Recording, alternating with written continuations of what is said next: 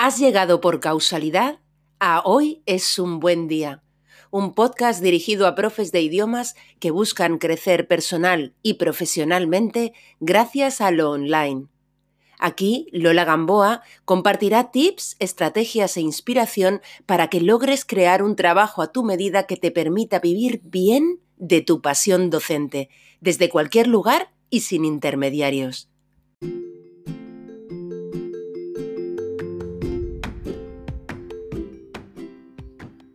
En julio de 2019, después de 20 años impartiendo fundamentalmente cursos de inglés jurídico y de derecho español para traductores jurídicos, quise empezar a mentorizar a otros profes de idiomas.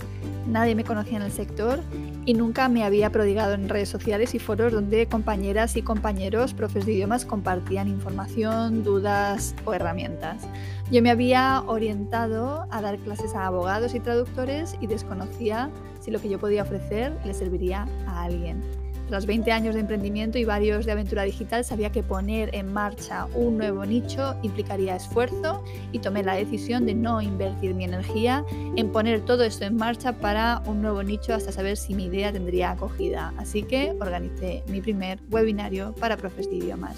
Ya llevaba muchos webinarios gratuitos realizados, eran una herramienta fundamental ya en el marketing de mis cursos de lenguaje jurídico, así que sabía todo lo que debía poner en marcha. A ese primer webinario se apuntaron más de 400 profes de idiomas. Tras el webinario lo tuve claro. Por aquí es por donde quería orientar ahora mis esfuerzos. Tras el webinario lancé mi programa de mentorización a profes de idiomas y 36 personas solicitaron plaza. Gracias a mi webinario, en septiembre de 2019, la primera edición de Melón fue realidad.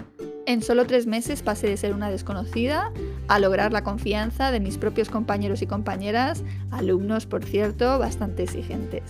Ahora enseño a otras, otros profes de idiomas a usar los webinarios gratuitos como herramienta de captación de potenciales alumnos.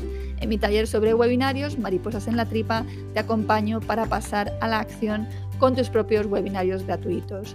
Las inscripciones están abiertas y el taller tendrá lugar en junio. Es un taller repleto de estrategia accionable, un lugar perfecto por el que empezar a dar pasos inteligentes con tu negocio digital de idiomas. Yo te invitaría a no seguir esperando y a disfrutar aprendiendo a pasar a la acción con una herramienta divertida y llena de potencial, que son los webinarios. Tienes toda la información en educaciondigital.es.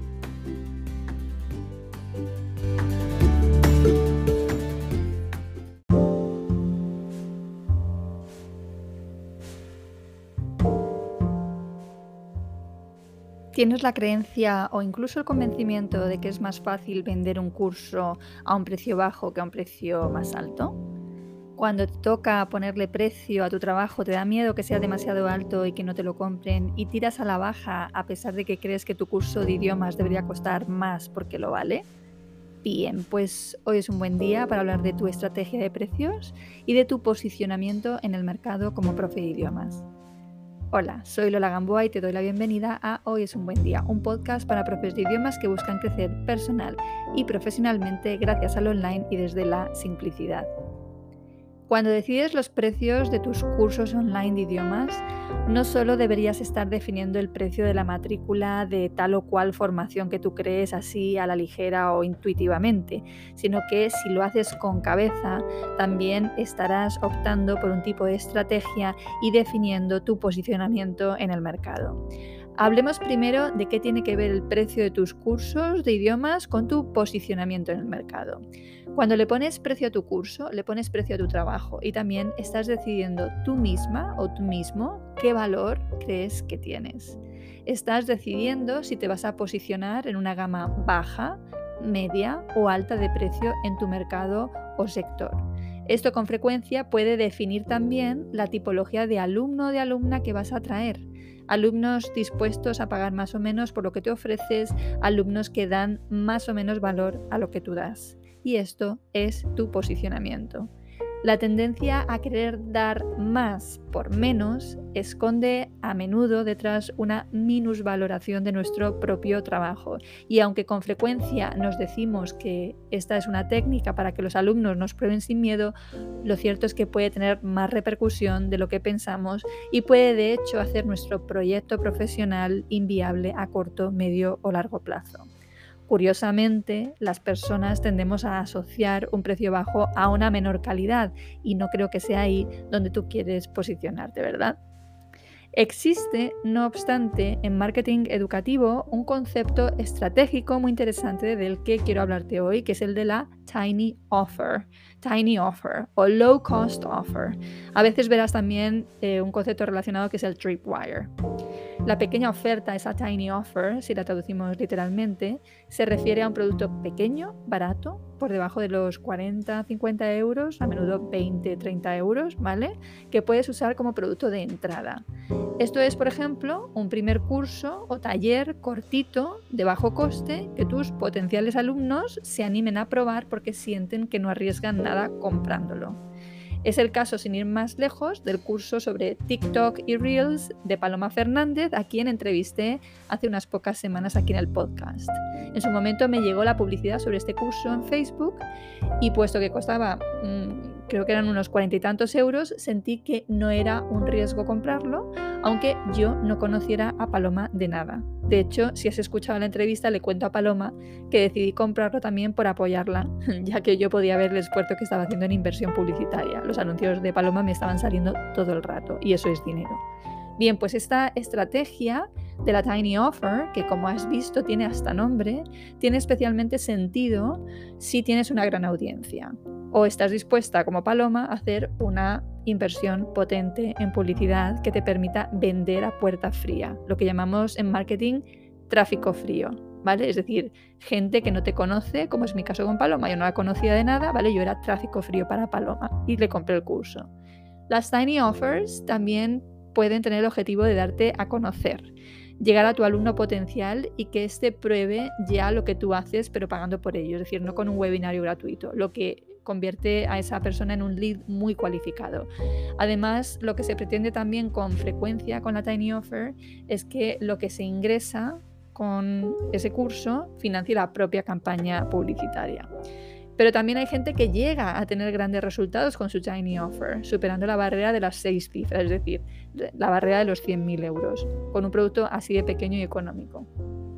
Si recuerdas, Paloma ha logrado más de 4.000 alumnos con su curso TIC and Reels, lo cual si sacamos la calculadora implica a priori unos más que interesantes beneficios. Pero ojo de todas formas porque a eso a esos beneficios, bueno, a esos ingresos hay que deducirle la inversión, es decir, que no es todo beneficio. Y la inversión en campañas publicitarias a tráfico frío que tienen este impacto, pues suele ser grande. En cualquier caso, basar 100% tu negocio en cursos o productos de bajo coste requiere que reflexionemos, porque piénsalo un momento, ¿qué te sería más costoso o difícil a ti? ¿Lograr un alumno que te compre un curso de 400 euros o que 10 alumnos compren uno de 40? lograr que un solo alumno te contrate un programa de coaching lingüístico por, no sé, 2.000 euros o lograr que 100 alumnos te compren un infoproducto de 20 euros. Cuando optas por una tiny offer como modelo fundamental de negocio, la apuesta tiene que ser ir a volumen, porque para poder vivir de un producto o curso pequeño vas a tener que lograr miles de alumnos. Y puedes pensar que algo de bajo coste te lo van a quitar de las manos, pero créeme si te digo que puede costarte prácticamente lo mismo vender algo de 89 euros que algo de 899 euros. Quizás creas que estoy exagerando, pero esto es algo que siempre se dice en marketing te cuesta lo mismo vender algo de 50 que de, 500 euros. Mira, tú reflexiona un segundo cuando piensas eh, comprar, por ejemplo, un libro, ¿vale? Un libro que cueste, no sé, 20 euros. ¿Cuánto te lo piensas? Seguro que, lo valoras, lo piensas, ay, 20 euros, incluso por 10. La decisión de comprar es emocional, cueste lo que cueste el producto. Es de hecho mi experiencia, por ejemplo, con dos de mis cursos o productos para profes de idiomas. Vendo antes o más rápido la mentorización que cuesta casi 2.000 euros que mi pequeño gran taller Mariposas en la Tripa, también para profes de idiomas, que cuesta 79 euros. Por otro lado, en cierta medida, una parte del trabajo va a ser la misma. El curso barato y el curso caro, ambos requieren tener su página de ventas, su secuencia de venta, los emails de bienvenida, las altas en el curso o la emisión de facturas. La decisión está, creo, en valorar si tienes capacidad o no para llegar a miles de alumnos como para hacer que una tiny offer tenga resultados que te permitan basar todo tu negocio en este modelo, ¿vale? Que este sea tu modelo esencial de negocio. En cualquier caso, si tienes ya base de datos propia, debes valorar tus predecibles resultados de forma realista. En marketing se estima que entre un 1% y un 3% de tu lista de suscriptores está dispuesta a comprarte lo que tú ofreces en cada momento. Es decir, que si tienes una lista, por ejemplo, de 200 suscriptores en tu blog, ¿vale? un 1% de esos 200 suscriptores serían dos alumnos. Dos alumnos, tendrías dos alumnos, ¿no? Dos personas dispuestas a comprarte el curso. Si lo piensas, a priori esta estadística inclina la balanza a favor de un curso o un producto de mayor coste, porque estarás de acuerdo en que es mejor que esos dos alumnos paguen 400 euros que no 40 euros, ¿no? Bien, con frecuencia yo os aconsejo a los profes de idiomas que empecéis creando vuestro producto de entrada, vuestro pequeño taller, ese que os costará menos crear cuando decidís empezar a construir vuestro patrimonio creativo de cursos en vídeo, un primer paso estratégico que pueda animar, como ves, incluso a quien no te conoce a asumir el riesgo de formarse contigo. Esta primera creación vuestra os sirve para romper el hielo creativo y daros cuenta de que claro que sois capaces de crear cursos en vídeo después de toda una vida o de mucho tiempo dando clases de idiomas eh, cara a cara. Pero lo importante, en definitiva, es que tomes decisiones con cabeza y sabiendo por qué hacer las cosas, que conozcas qué implicaciones tiene crear una tiny offer o apostar por el contrario por un producto de los que denominamos high ticket, ¿no? de, alto coste, y por qué puede interesarte empezar por uno o por otro. En definitiva, conocer estas estrategias puede servirte eh, para saber qué hacer, ¿no? para decidir qué hacer y por qué. No, no hay soluciones únicas, pero mi apuesta es porque tomes decisiones reflexionadas, con cabeza y fundamentadas. Y hasta aquí por hoy. Espero que este episodio te haya servido para aprender nuevas pinceladas de marketing educativo y para entender que la estrategia es la gran aliada de tu buen hacer docente. Yo me despido ya de ti, no sin antes desearte que hoy, precisamente hoy, tengas un gran, gran día.